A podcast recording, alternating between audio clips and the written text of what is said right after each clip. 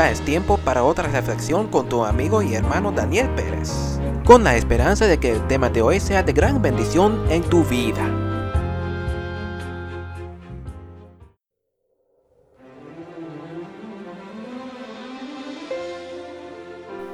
Andando en el Espíritu.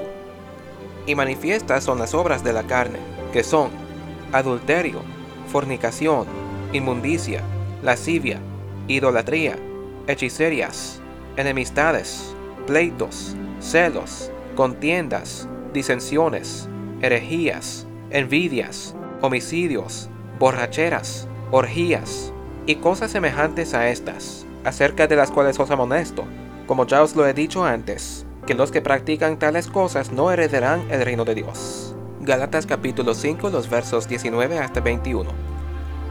Podemos creer que vivir una vida sin Dios, estar en fiestas, tomando cerveza y haciendo todo lo que queremos hacer en el mundo nos hace feliz. Pero lee Romanos capítulo 2, el versículo 12.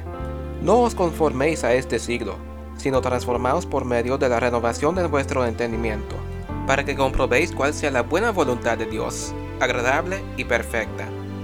¿Por qué dice eso? Porque las cosas de la carne no agradan a Dios. De hecho, le desagradan muchísimo.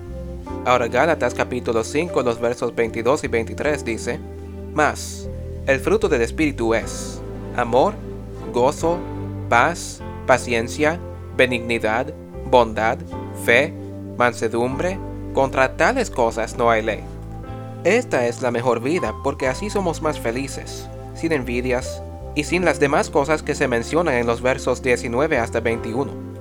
No es decir que no tendremos los deseos de la carne, lo que sí es que tomaremos la decisión no hacerlo de la carne. Pero los que son de Cristo han crucificado la carne con sus pasiones y deseos.